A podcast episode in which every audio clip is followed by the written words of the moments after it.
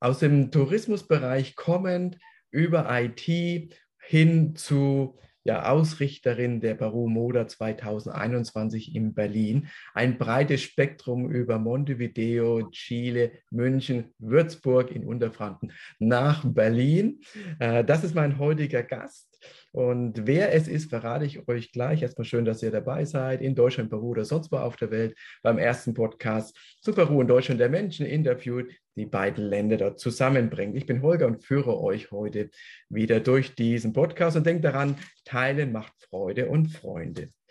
Ja, wie gesagt, mein heutiger Gast ganz vielseitig und ich freue mich sehr, dass das heute klappt. Ich begrüße herzlich Cecilia Fuentes Ibarburu. Hallo, liebe Cecilia. Hallo, liebe Holger, vielen Dank für diese Gelegenheit. Was ist so dein Hintergrund? Wie hat es alles ineinander gegriffen, dass du die Peru Moda 2021 in Berlin ausrichten äh, durftest mit peruanischen Modedesignern?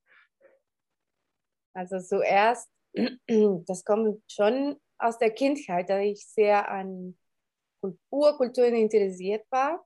Mhm. Und dann die Suche nach einem höheren Sinn. Ich fand das in Geschichte, in Philosophie, ähm, ähm, allgemeinen Kulturen. Und dann habe ich äh, in meiner Familie auch gewisse Adern, die mich zu, nach Peru zurückführen. Mhm. Von meiner Urgroßoma. Die Region ähm, Nordchile, Iquique, die war damals von Peru. Mhm. Dort ist mein Vater geboren. Mhm. Dann zweitens, wir sind in äh, Südamerika, die Frauen werden äh, viele Kunsthandwerk in der Schule gelernt und ich war immer fasziniert von Wolle. Mhm. Ich habe gestrickt und dann habe ich diese Alpaka-Wolle entdeckt. Das fand ich unglaublich toll. War damals, ich sage vor 30 oder 35 Jahren in Chile noch nicht so verbreitet, mhm. aber ich war, für mich war eine sehr tolle Entdeckung. Ich dachte, da liegt sehr viel Potenzial. Und das hat äh, gefügt, dass ich mich für die peruanische Kultur interessiert habe und was äh, letztes Jahr geführt hat, ich wurde angefragt, mhm. ob ich ähm, mit unseren Plattform unterstützen könnte und dann hat mich sehr gefreut, in allen Stolz äh, die ganzen Marken an der deutschen Markt zu zeigen und mhm. dort veranstalten. Sehr schön. Was hast du für eine Plattform aufgebaut, Cecilia? Ja, also Saudem Bassi besteht aus mehreren Teilen. Es ist im Prinzip eine Agentur. Mhm. Ihre Mission ist, das Beste aus der lateinamerikanischen Kultur und Produkte in die Welt, globale Welt zu positionieren. Mhm. Ich habe als, äh, ich habe auch Industriedesign studiert in Chile und in München und ich merkte, dass es an, ähm, ähm, an Brands äh, sehr, sehr wenig bekannt ist in die Welt. An äh, Stoffe, jein, zum großen Teil noch nicht entdeckt ist. Und, ähm, und besonders Peru hat eine sehr starke ähm, Fashion-Industrie. Mhm. Und ähm, muss ich nochmal an deine, an deine Frage zurückgehen. Ja. ja. ja. Was so hinter der Plattform South ja, Sie genau, sorry. Was da alles zu erwarten ist. Ich bin Moda gegangen. Okay. Ja, also das, ähm, das hat so angefangen. Auch äh, 2009 habe ich mal von meinem damaligen IT-Unternehmen getrennt. Mhm. Und dann bin ich zurück nach zehn Jahren in Deutschland, Chile zurückgegangen. Und da habe ich recherchiert, was es gab, was könnte ich bewirken mit meinem Know-how und Erfahrung in Deutschland. Und dann wurde ich angefragt von der Fashion Week, ob ich äh, mitorganisieren könnte.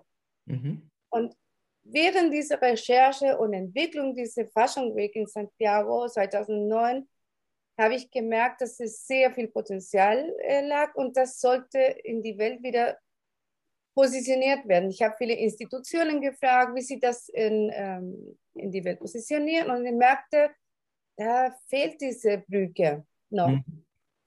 Und dann dachte ich, okay, ich übernehme diese Mission und dann baue ich eine Agentur, die diese Brücke baut aus Deutschland.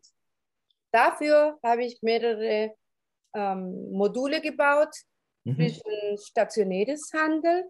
Ja. Das dieses stationäres Handel bedeutet auch, dass wir auch Events veranstalten, dass wir immer Experten bringen, mhm. äh, dass die Produkte auch ein, einen Erklärungsbedarf haben, ähm, auch die Erfahrung in situ bedürfen, also was ist zum Beispiel in, in dem Fall von äh, Peru äh, Alpaka-Wolle, mhm. die sensorische Anfassung des Materials, das zeigt viel, das erklärt viel mehr als nur Worte. Ja. Mhm. Dann habe ich weil diese IT-Hintergrund habe und Industriedesignerin bin, der, dann habe ich damals 2009 angefangen, die Online-Shop zu konzipieren für B2C und B2B mhm. für ganz Europa zu bauen. Mhm. Und damals war noch nicht so, jetzt mit Corona, es, es hat sich beschleunigt, der Onlinehandel, aber da war, damals war nicht so verbreitet. Und ich hatte die Vision, dass die, die Welt wird immer digitaler, das, ist, das war einfacher, auch sich zu verbreiten, Informationen zu verbreiten. Und die Kombination, diese hybride Kombination, war perfekt, um Produkte zu positionieren. Mhm. Und durch diese Erfahrung könnte ich auch an anderen Firmen auch beraten, weil dieser äh, direkte Kontakt zu Kunden durch Fragen, Anfragen, ich, ich wusste nicht, was sie überhaupt wussten oder nicht von Lateinamerika, von solchen Produkten, war sehr viel Erfahrungs- und Informationswert für uns. Ja. Und die Fashion Week in Santiago de Chile, das war Peruvian Fashion Week oder chilenische? Das war die chilenische Fashion Week, aber ich habe das zusätzlich damals konzipiert, dass es sollte während der Fashion Week auch, dass äh, die Urtextilien gezeigt werden und die Geschichte der Urtextilien, weil was ich damals merkte, ist es, der Textilbranche war abgestorben in Chile und es mhm. wurde stattdessen sehr viel Textilien importiert. Mhm. Und somit ist ein bisschen die lokale Verbindung zu den lokalen Kunsthandwerker, die lokalen Fabriken verloren. Und ich dachte, wir müssen wieder zurück an unsere Wurzel gehen, weil die gibt es. Und es wurde wenig Wert damals gelegt. Heutzutage, denke ich, haben wir ein anderes Bewusstsein entwickelt, mhm. aber wir mussten durch mehrere Prozesse gehen. Und ja. das war es so konzipiert. Ja. Die Peru Moda 2021 in Berlin. Wie ja. viele Designer aus Peru waren vor Ort? Wie war, sie, war die Resonanz? Welches Rahmenprogramm habt ihr da organisiert, Cecilia? Also der Rahmenprogramm kam direkt aus Peru Moda in Peru. Mhm. Die haben das auch hybrid konzipiert. Die waren ein Ort von den mehreren Standorten in die Welt, die sie, äh, wo sie die Waren gezeigt haben. Da war Dänemark, da war Buenos Aires, da war New York auch dabei. Und äh, wir haben 25 Marken gezeigt. Mhm. Äh, in dem Programm waren auch ähm, Seminare über Nachhaltigkeit und ja. Über die Herstellung von Alpaka-Wolle. Und wie werden die Tiere auch behandelt? Weil das weiß die Maße nicht auf. Mhm. Am Anfang ist es erschreckend, man denkt, oh mein Gott, ein Baby Alpaka wird getötet. Ist es aber nicht so. Es ist auch sehr so wie ich verstanden habe, sehr verbunden mit der Umgebung und mit dem mhm. Menschen. Da gibt es eine Beziehung, eine besondere Beziehung zwischen Tier und Menschen auch. Und deswegen die ganze Geschichte ist in ein Paket sehr interessant von Anfang an kennenzulernen. Und dann wurden Modenschulen angesprochen, eingeladen aus äh, Berlin. Und mhm. natürlich kamen auch äh, Einkäufer aus mehreren Läden aus ganz Europa. Mhm. Es war ein viertägiges Programm. Da mhm. war die Botschaft dabei, da war ähm, Peru natürlich mit Gix Gordon, ein mhm. toller Leiter mhm. Ham aus Hamburg und sehr proaktiv, muss ich sagen, großes Lob. Also war ein tolles äh, Team, muss ich auch sagen. Für mich war eine Lernerfahrung, auch mit denen zusammenzuarbeiten, weil ich denke, da gibt es noch viel mehreres zu entdecken, wo ich noch nicht so weit bin sogar. Mhm. Aber diese Erfahrung hat uns, diese Zusammenarbeit hat uns auch viel weitergebracht. Mhm. Und aus den einige Designer sind schon in Deutschland ansässig, zum Beispiel Marisa Fuentes mit ihrer Firma Magu. Ähm, es gibt auch mittlerweile tolle Designer. Also es ist nicht nur, dass Peru nur, nur der Stoffe produziert, sondern er hat auch tolle Designer in sich, tolle Köpfe, tolle Künstler auch. Mhm. Ja, also vier Tage, 25 Marken. Marisa Fuentes hatte ich in der Tat schon mal im Podcast bei uns, hat dann Geschichten erzählt von ihrer äh, Geschichte und das Thema Nachhaltigkeit ist natürlich äh, mit den Entwicklungen in Deutschland, Lieferketten-Sorgfaltspflichtengesetz oder auf europäischer äh, Ebene mit auch immer wieder durch mit dem Fokus Textil ein großes, großes Thema. Wie bewertest du da die Auswirkungen auf Peru, Cecilia? Oh, Peru ist schon ein, durch einiges in die Welt positioniert. Also wenn man an Alpaka denkt, denkt man an Peru. Mhm. Ja, da ist eine starke Verbindung. Das ist schon eine, ein Markenzeichen ja. sehr stark. Ähm, was ist, ähm, was kann ich noch sagen? Ja, ist das auch durch die Gastronomie sehr stark geprägt. Mhm. Und natürlich die Urkulturen für, im, im Bereich der Tourismus. Deswegen Peru ist es kein äh, fremdes Land auch in, in Europa, denke mhm. ich. Peru hat eine sehr große Arbeit geleistet in mhm. dem Sinn.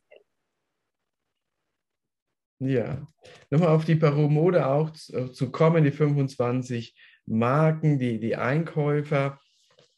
Hast du Informationen, wie dann die Reson also wie danach dann weitergearbeitet wurde. Also haben die Einkäufer Bestellungen ausgelöst, konnten die peruanischen Marken ihre Produkte nach äh, verkaufen, anbieten. Hast du da Informationen darüber erhalten? Leider noch zu wenig. Aber ich denke, ähm, allgemein ist es, äh, was ich beobachte aus meiner Perspektive, mhm. ist, bei Shows, bei Exhibition und bei Messen es fehlt die Kontinuität danach. Ah, okay. Mhm. Deswegen war meine Mission, dass wir als South Embassy eine kontinuierliche ähm, Exhibition oder die Kontinuität ermöglichen könnten für diejenigen, die hier äh, Fuß fassen wollen. Ja. Und genau, was ich denke, das ist auch deine, was deine Mission auch, äh, was du übernommen hast, ist genau diese Kontinuität zu schaffen. Ja, es ist durchaus auch meine Beobachtung, dass wir sehr gute Unternehmer haben, sehr gute Produkte und sie glücklich sind, in Deutschland gewesen zu sein und ja. das für sie ausreichend ist. Und aus meiner Erfahrung heraus beginnt die Arbeit danach, das Follow-up, ja. die Kontakte nachzufassen und zu pflegen und dadurch Vertrauen aufzubauen, eine Beziehung, weil in meiner Bewertung ist Beziehung, Vertrauen die Basis für, eine, für ein Geschäft. Und ein Blick auf deinen Werdegang, du warst in München, du hast erwähnt, du warst kurz auch in Würzburg. Was hat dich nach Unterfranken gebracht? Ja. Ähm, eigentlich war mein Weg nach Indien vor 22 Jahren geplant. Okay. Dort wollte ich mich äh, über diese Kultur erkündigen, bin ein Fan von Urkulturen. Ich finde, das ist heute auch zum Glück ein Trend auch, dass wir wieder zurück recherchieren und viele Quellen finden an Informationen, an, ähm, an Werte. Und das wollte ich unbedingt, wollte ich unbedingt kennenlernen. Ist es aber, äh, war ein Zwischenstopp in Europa, weil ich bin mit Freunden, äh, habe ich diese Reise angefangen und es ist alles durcheinander gegangen am Ende habe ich meinen zukünftigen Ex-Mann aus Würzburg in den Alpen kennengelernt. Mhm. und dann hat er mich von äh, dem Paradies erzählt und das war Würzburg. Von mhm. Essen, also ich finde die Gastronomie auch sehr, die, die fränkische Gastronomie finde ich auch toll. Und äh, ich war begeistert durch seine Begeisterung und mhm. somit hat sich das ganze Weg geändert. Ich war noch nicht in Indien wie Kolumbus, aber ich habe eine andere Schätze ja. entdeckt. Mhm. dort haben wir gemeinsam diese Firma, dieses IT-Unternehmen gebaut. Er mhm. war damals, damals Student, Informatiker. Und dann habe ich gesagt, irgendwann müssen wir in eine große Stadt gehen, weil ich bin kulturinteressiert. Mhm. Und dann sind wir umge umgezogen. Und dort haben wir gemerkt, dass es so viel äh, Bedarf gab, in der, besonders in KMUs. Ja Ähm, damals war noch nicht diese webbasierte Lösungen, die heute überall gibt, sogar mit, durch Apps. Es war mhm. alles äh, offline programmiert und sehr teuer, sehr aufwendig. Und dann äh, waren wir in der Sache etwas visionär. Wir dachten, okay, wir müssen ähm, nachhaltige Lösungen finden, erreichbare Lösungen auch für Kunden. Und das hat, ganze, das hat äh, viele begeistert. Wir haben das ermöglicht, dass es auch preiswertige Lösungen in die Welt zu bringen. Mhm. Wenn du auf das Thema Peru schaust und äh, Mode und nach vorne schaust, gibt es da weitere Aktivitäten oder hast du in, habt ihr in euren Shop auch Peru, äh, Produkte aus Peru? Wie ist das? Ja, also wir haben sogar in dem Modebereich mit Produkten aus Peru angefangen, also mit Mode aus Peru, besondere bekannte Firmen, zum Beispiel die Firma Kona. Mhm. Kona mhm. kenne ich ja äh, durch seine sehr schöne Läden, sehr schöne Branding. Ähm, es ist, ich denke, das ist, äh, war Pionier in, in Branding, soweit ich kenne, ähm, von Mode. Und somit habe ich hier mit diesen Produkten angefangen. Der Resonanz war gut. Am Anfang waren wir ein bisschen erschrocken von den Preisen, die Kunden. ja. Aber durch den Informationsaustausch ähm, haben sie gemerkt, was im Wert liegt auch an diese Stücke. Wer Alpaka kauft, kauft ein Stück für Leben. Mhm. Das geht nicht verloren. Das Material ist so treu. Ja. Und eigentlich ist es preiswert. Andererseits, ähm, weil Peru so reich auch in der Sache ist, war für mich immer Peru, in, in, was im Modebereich ist, bei uns sehr wichtig. Ja. Also die Entwicklung in den letzten Jahren im Luxusbereich, mhm. da gibt es auch Schnittstellen zwischen Europa und Peru. Und deswegen war für uns einfacher, äh, damit anzufangen und das als äh, Success Case zu zeigen. Ist es immer noch im Portfolio. Mhm. Ja, sehr schön. Ja, in der Tat, Alpaka ist etwas sehr Dauerhaftes. Und was ja gut in die Zeit passt mit Nachhaltigkeit und mit, früher hieß es Secondhand, ich habe gelernt, heute sagt man Pre-Owned oder Pre-Love-Produkte. Ja weil es einfach vom Branding her eleganter wirkt. Und äh, als ich ein Interview las dieser Tage, da eingeschätzt wird, dass der Markt 10 bis 20 Prozent erreichen könnte. Werden wir sehen, liegt an jedem von uns ja selbst da auch mit, weil wir ja auch Teil der Konsumenten sind. Ja, vor allem, wenn man ähm, in Zukunft umweltbewusst äh, sich als Konsument weiterentwickelt und dann ähm, Kultur auch fordert und Communities fordern. Da gibt es ein, die Lösungen von Peru finde ich ja extrem zukunftsorientiert. Mhm. Und ähm, sie sind es wert, die Welt zu zeigen, um zu inspirieren andere Kulturen, die auch mit äh, Textilien arbeiten, äh, im Vergleich zu der Massenproduktion, äh, die in die Welt gibt. Ja. So, so langsam zum Schluss kommen, nochmal auch die Seite von dir, Cecilia, die Seite als Unternehmerin. Was waren so deine größten Herausforderungen, die ein, zwei größten Herausforderungen in deinem unternehmerischen Leben? Und wie hast du sie gemeistert? Klischees, Klischees, Klischees. Okay. Erst als Frau, mhm. zweitens als Latina mhm. und drittens ähm, was die Masse kennt, ist zu wenig. Also Lateinamerika ist eher bekannt für billige Ware oder äh, sie glaubten, ich kaufe im Märkte für ganz weniges Geld und dann versuche ich äh, hier ganz teuer zu verkaufen. Mhm. Es gibt noch sehr viel zu tun im Bereich Information, Vermittlung, ähm, am besten motivieren, äh, die Kunden dorthin zu verreisen und die ganzen Herstellungsprozesse kennenzulernen. Dann, dann, entdecken, dann ist die Wahrnehmung ganz anders. Ich denke, ja. äh, das wäre gut, auch diese Verbindung zu bauen, dass sie unbedingt äh, nach Bedu einzuladen. Mhm. Sehr schön. Und nochmal auch der Blick als Unternehmerin, Cecilia, so der schönste ja. Moment in deinem unternehmerischen Leben, der schönste Moment, wo du sagst, Oh. Wow, hätte ich mir nie vorstellen können, dass das real wird. Gibt es da etwas? Tausenden, aber ich merkte, ähm, wenn die Kunden dann die Geschichten kennenlernen, dann ähm, gehen sie mit einer ganz anderen Energie mit dem Produkt heraus. Äh, das bringt viel Freude. Mhm. Ja. Also äh, es ist ein Thema, der hat auch mit guter Energie zu tun. Ne? Guten ja. Mhm. ja. So, am Ende hast du noch einen Tipp für alle zukünftigen Emprendedores, Entrepreneurs oder Emprendedoras, Unternehmerinnen. Gibt es noch einen Tipp, den du mit auf den Weg geben möchtest? Ja, also ähm, träumen, träumen, träumen. Nie aufhören zu träumen. Es ist alles möglich, mhm. sogar das Unmögliches. Ähm, Peru ist, hat viele Schätze, sehr, sehr viele, die noch nicht äh, bekannt sind. Und es gibt eine, ein, jeder ist ein Ambassador von Peru in die Welt. Und selbst wenn wir jetzt gerade durch Krisen gehen, das sind genau die Chancen, wo wir äh, Innovation äh, entwickeln können. Das Gemeinsamtum der Teamarbeit ist sehr wichtig.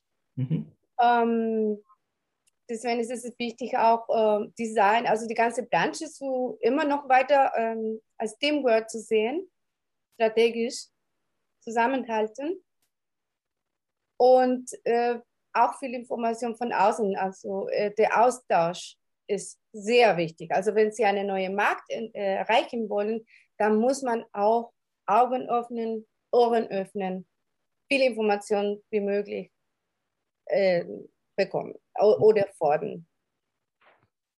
Ansonsten, die Welt ist offen, das Universum ist breit. Sehr schön. Die Welt ist offen, liebe Zuschauer, liebe Zuhörer in Peru, Deutschland oder sonst wo auf der Welt. Schöne Schlussworte von Cecilia. Schön, dass ihr zugeschaut habt, wenn ihr in YouTube wart oder zugehört habt in iTunes oder Spotify oder sonst wo auf anderen Podcast-Kanälen. Ich freue mich, wenn ihr das nächste Mal wieder dabei seid. Vielen Dank, liebe Cecilia, und Grüße Dankeschön. nach Berlin. Gracias. Und Ciao. alles, alles Gute. Viel Glück.